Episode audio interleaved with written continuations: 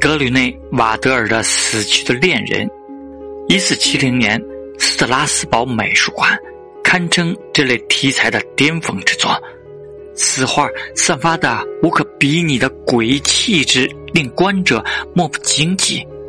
各种爬虫类动物常在一对衰老丑陋的男女身上，他们甚至穿破皮肤钻入其体内。